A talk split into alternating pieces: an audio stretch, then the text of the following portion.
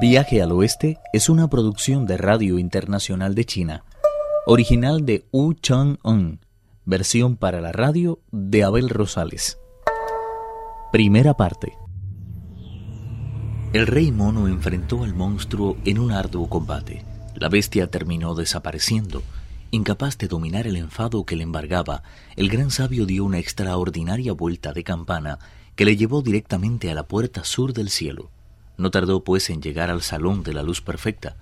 Por orden del emperador de Jade, iniciaron la investigación pertinente.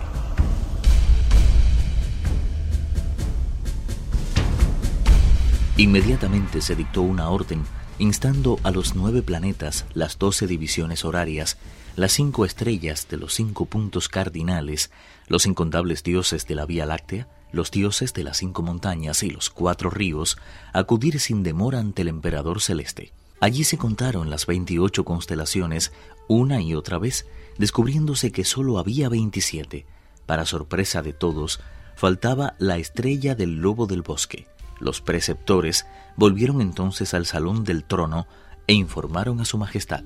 La estrella del lobo del bosque se encuentra en las regiones inferiores, señor. ¿Cuánto tiempo lleva ausente del cielo? Cuatro llamadas ordinarias, lo que hace un total de tres días, señor. Tres días de cielo son trece años en la tierra.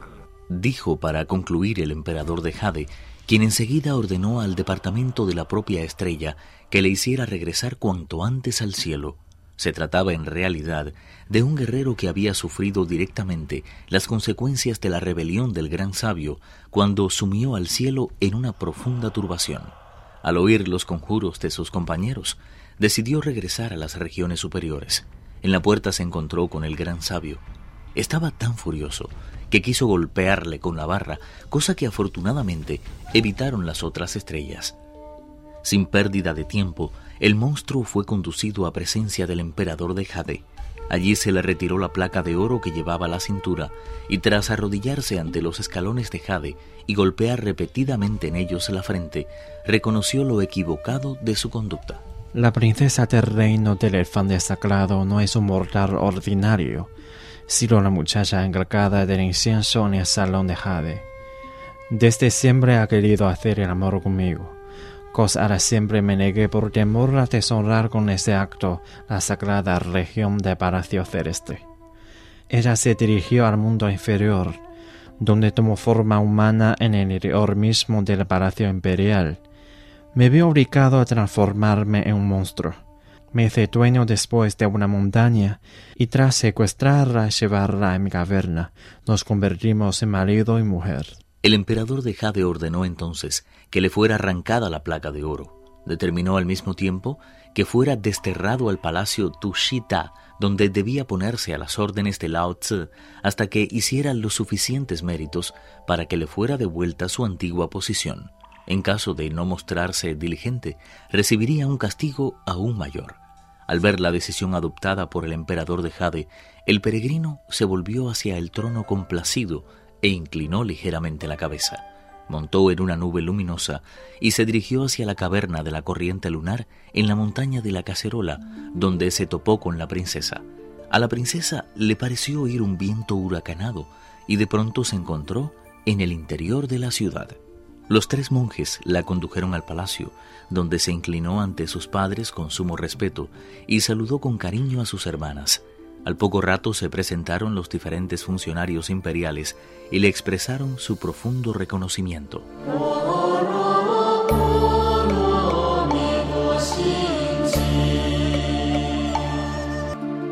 Debemos estar muy agradecidos al honorable peregrino Sun.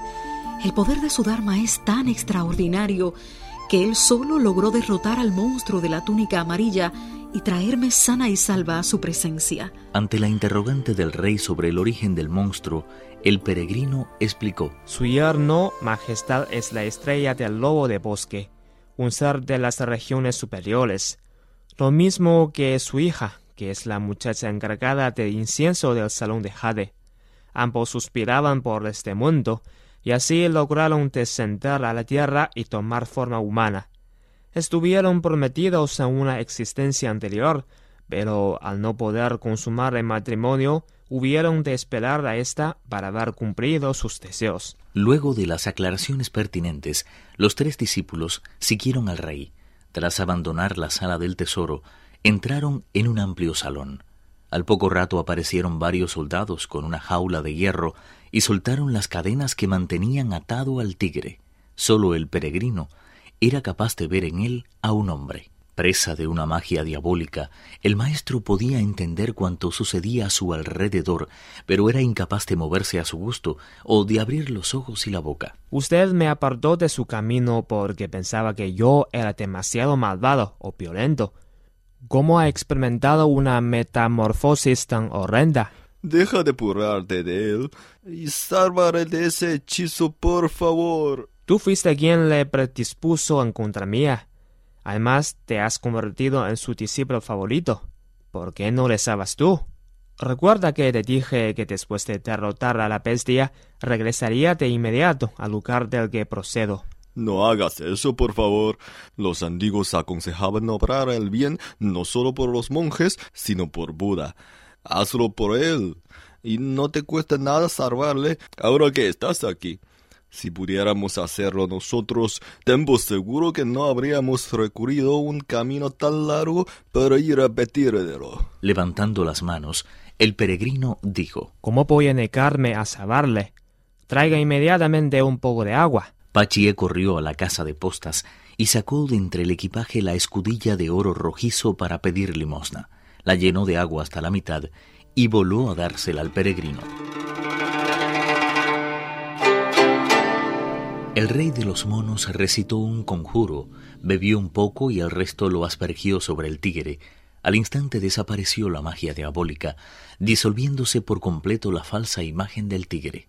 El monje pudo entonces abrir los ojos y al reconocer al peregrino, tomó sus manos entre las suyas y preguntó emocionado. ¿De dónde has salido, Ukun? El bonzo Shah se puso de pie y relató con todo detalle cuanto había sucedido.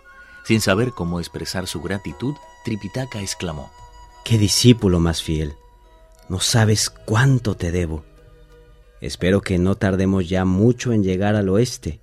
Cuando nos encontremos de nuevo en las tierras orientales, informaré al emperador de los Tang de todo cuanto has hecho por el bien de nuestra empresa. No lo haga, por favor.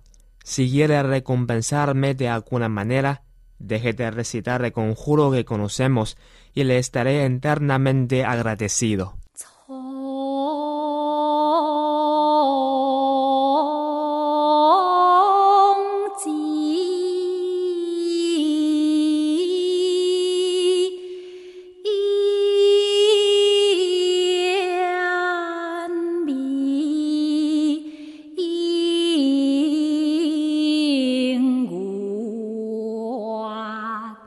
El rey dio las gracias a los cuatro monjes por todo lo que habían hecho por su casa y ordenó la preparación de un espléndido banquete vegetariano en el ala oriental del palacio.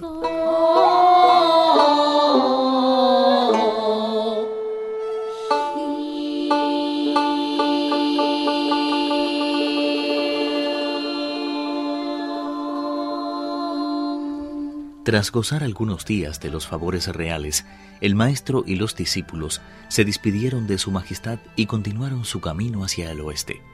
El monarca y todos sus ministros los acompañaron durante un largo trecho, sabedores de que aquel grupo que se dirigía al Palacio del Trueno a presentar sus respetos a Buda había contribuido no poco a asegurar su imperio.